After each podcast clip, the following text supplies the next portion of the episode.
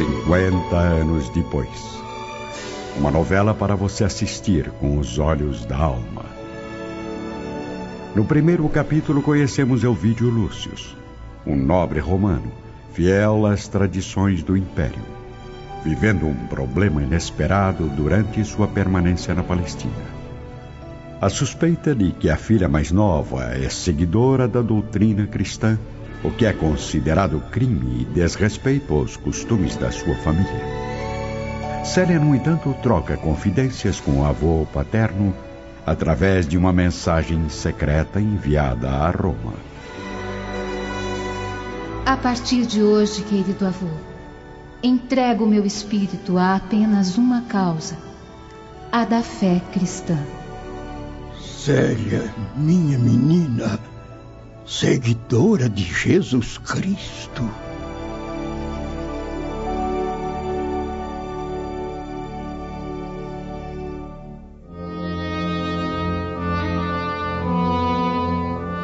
Sob a brisa refrescante da tarde palestina, Elvídio Lúcius e Caio Fabrícios ainda conversam a sós na enorme varanda.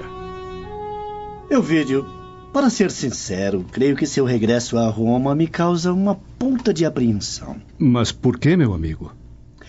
Porque, ao falarmos do velho Cnéio Lúcius, acabei me lembrando do Silano, o menino abandonado que seu pai chegou quase a adotar oficialmente como filho, a fim de libertá-lo daquela calúnia da juventude. É verdade, Caio.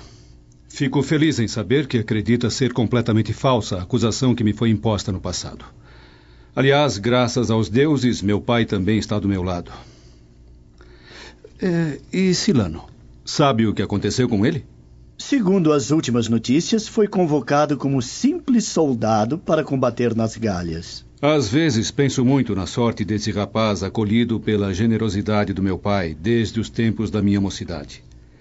Logo que me casei, procurei fazer de tudo para trazê-lo à nossa companhia. Porém, Alba se opôs completamente aos meus projetos, não só recordando os comentários caluniosos de que fui vítima, mas também, com toda razão, exigindo seus direitos exclusivos ao meu carinho e afeição. Elvídio, meu amigo, quem sou eu para interferir na sua vida íntima?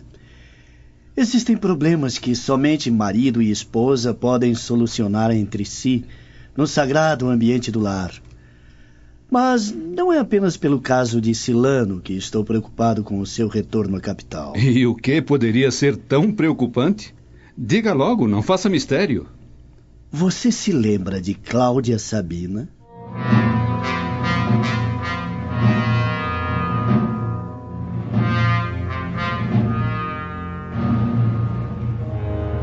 Deixando os dois velhos amigos na varanda da residência, Vamos agora ao recanto do jardim, onde, embaladas pela trilha sonora dos pássaros, Alba Lucínia e a filha mais velha, Ovídia, caminham felizes sob os últimos raios de sol. Alba, que ainda não atingiu os 40 anos, conserva no rosto os mais belos traços da juventude.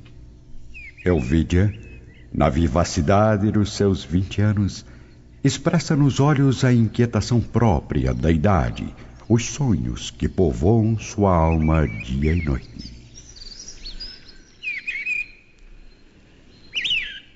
Já viu quem chegou, mamãe? Sim, Ovidia. Caio Fabrícios está lá na varanda conversando com o seu pai. Por que tanta ansiedade? A senhora sabe. Não se faça de desentendida. Está bem, minha filha. Eu já sei do que é que você está falando, mas. No momento.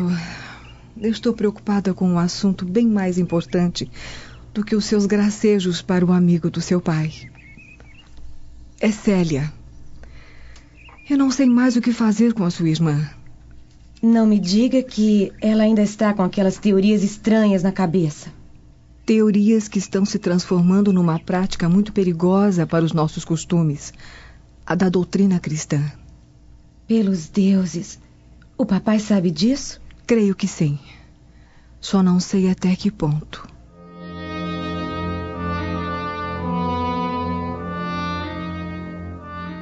De volta ao terrácio de Ovídio Lúcius. Não sei se está devidamente informado a respeito de Cláudia Sabina. Na verdade, ela é hoje esposa de Lólio Úrbico, o prefeito dos pretorianos. Lólio Úrbico? É a personalidade do momento. Tem a máxima confiança do imperador. Isso não é problema, Caio. Se houver necessidade de ser prestigiado no retorno à capital, meu sogro também é pessoa de total confiança, não só desse tal prefeito, como de todas as autoridades de Roma. É, tem razão, Elvídio. Mas não pode ignorar que o coração humano tem muitos mistérios.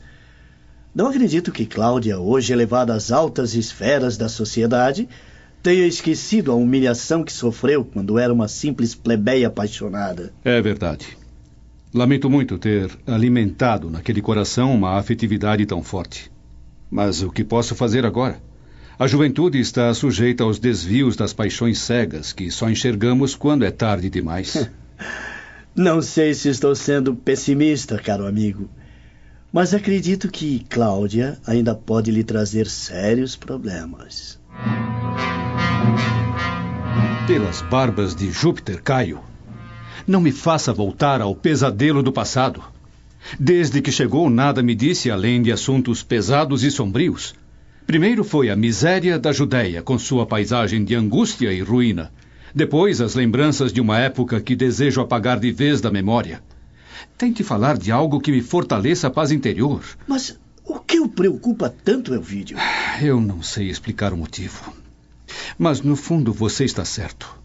Tenho o coração apreensivo quanto ao futuro. As intrigas da sociedade romana perturbam meu espírito, que sempre procurou fugir daquele ambiente detestável. Meu regresso à capital está cercado de perspectivas dolorosas, embora não consiga admitir.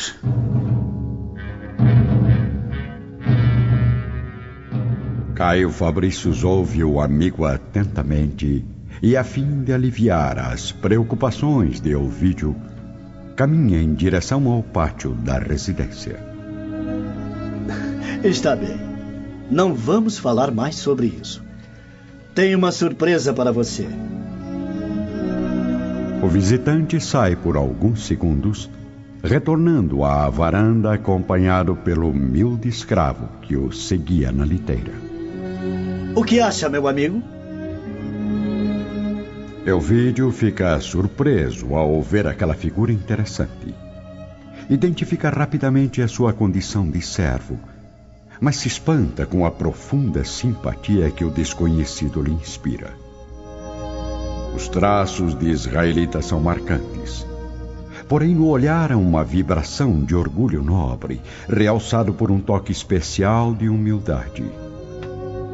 O aspecto geral é o de um homem profundamente desencantado da vida, trazendo no rosto o sinal de martírios e sofrimentos indefiníveis, compensados pela energia brilhante dos olhos transparentes de serenidade. Eis a surpresa. Comprei como lembrança esta preciosidade na feira de Terebinto. Está admirado? Já sei. Esperava que lhe trouxesse um servo de aço, mas preferi lhe oferecer um raro exemplar de sabedoria. Como se chama? Nestório. Onde nasceu? Na Grécia? Sim, senhor. Sou de origem judia, apesar de ter nascido em Éfeso. Meus antepassados tiveram que fugir para Jônia há muitos anos, devido às guerras civis da Palestina. Fui criado às margens do Egeu, onde mais tarde constituí família.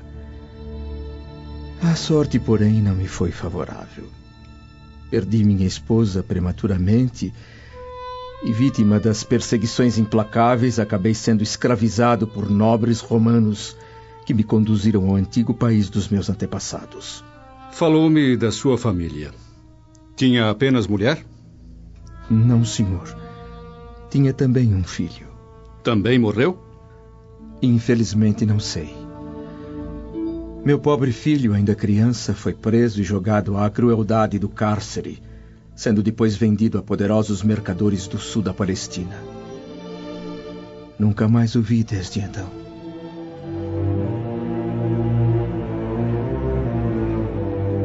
Enquanto Elvídio Lúcius prossegue com as perguntas ao escravo Nestório, vamos nos transportar a Roma. Exatamente ao pomposo gabinete do prefeito Lólio Úrbico, que está em companhia da esposa, a ex-plebeia Cláudia Sabina.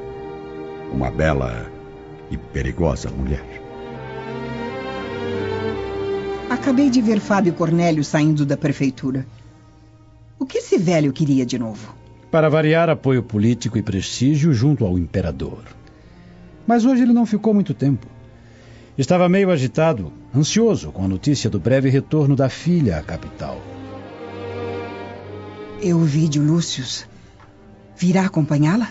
Não só ele, como as duas filhas. Parece que dessa vez todos vêm para ficar.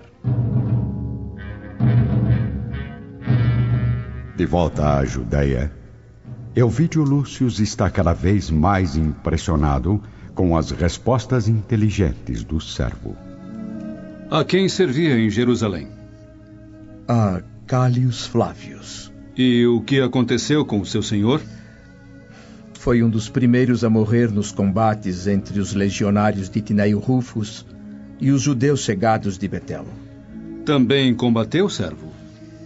Minhas armas deviam ser apenas as da assistência necessária ao espírito leal e justo do meu senhor, que não era para mim o carrasco do império, mas o amigo e protetor que me concedeu a liberdade. Para meu consolo, pude provar a Cálios Flávios toda a minha dedicação quando fechei seus olhos no leito de morte. Pelos deuses? É a primeira vez que ouço um escravo abençoar o Senhor? E não é só isso, Elvídio. Nestório é a imagem pura do bom senso.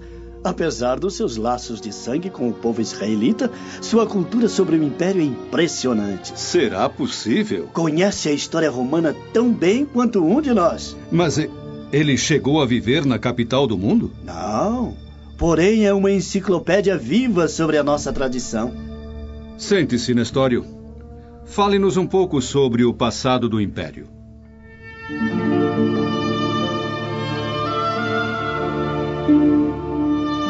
Nestório começa a narrar com total desembaraço as lendas encantadoras que envolveram o nascimento de Roma. Enquanto no aposento de Alba, Lucínia, ela prepara as filhas para receberem o visitante. Elvídia é a mais vaidosa. Célia, por sua vez, traz no olhar uma reflexão serena e profunda, como se o espírito da mocidade houvesse envelhecido prematuramente. Vamos logo, Célia. Coloque o enfeite no cabelo. Precisa ficar bonita para receber Caio Fabrícios. Não me lembro muito bem desse amigo do papai. Que absurdo, Célia. Para mim, Caio é inesquecível.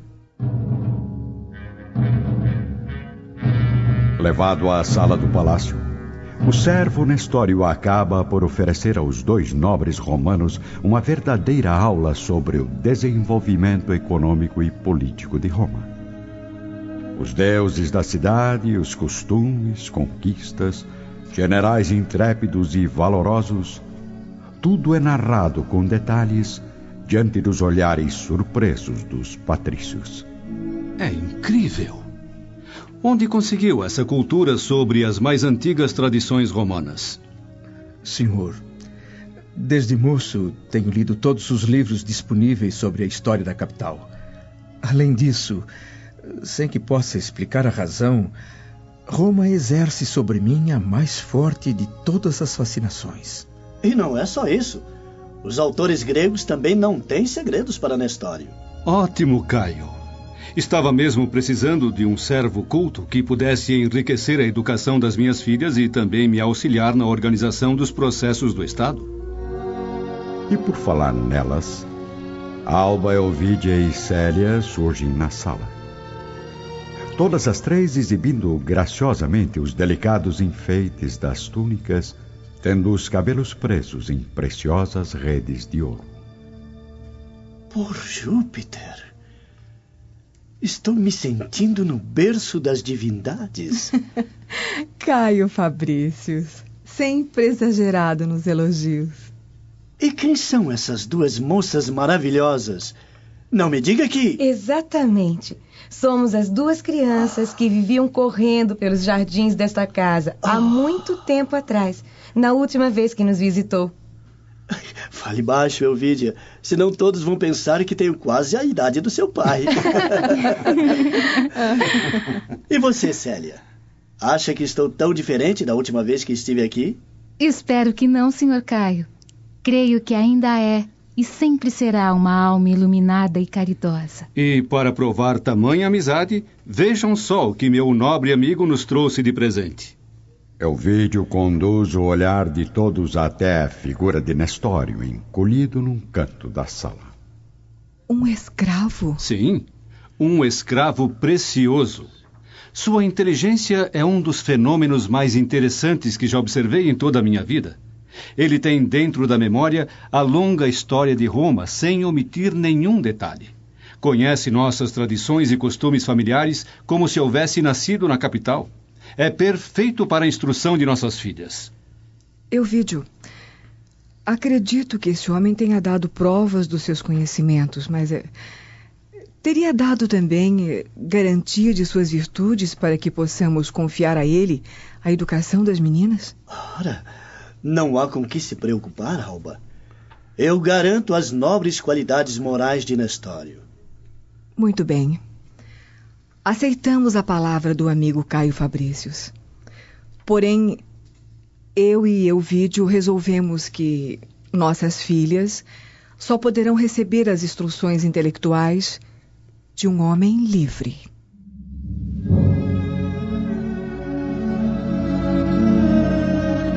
Olhar rápido e familiar ao marido, Alba pede sua aprovação Enquanto Elvídio, surpreso com a atitude da esposa, sorri ligeiramente, fazendo um sinal positivo.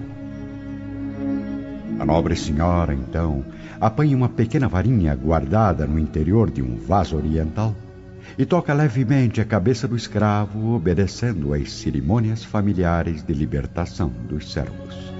Nestório, nossa casa o declara livre para sempre.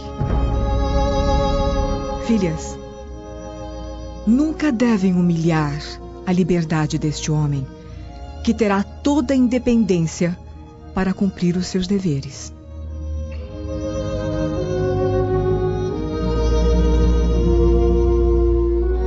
Caio e Ovídio entreolham-se satisfeitos. Elvídia cumprimenta de longe o liberto com um leve aceno de cabeça. Célia, no entanto, aproxima-se de Nestório, que tem os olhos úmidos de lágrimas. Ele estende a mão delicada numa saudação sincera e carinhosa. O ex-escravo, visivelmente emocionado, inclina-se para beijar com reverência a mão generosa da jovem romana e, em seguida, surpreendendo a todos, caminha até o centro da sala ajoelhando-se diante dos benfeitores, beijando humildemente os pés de Alba Lucínia.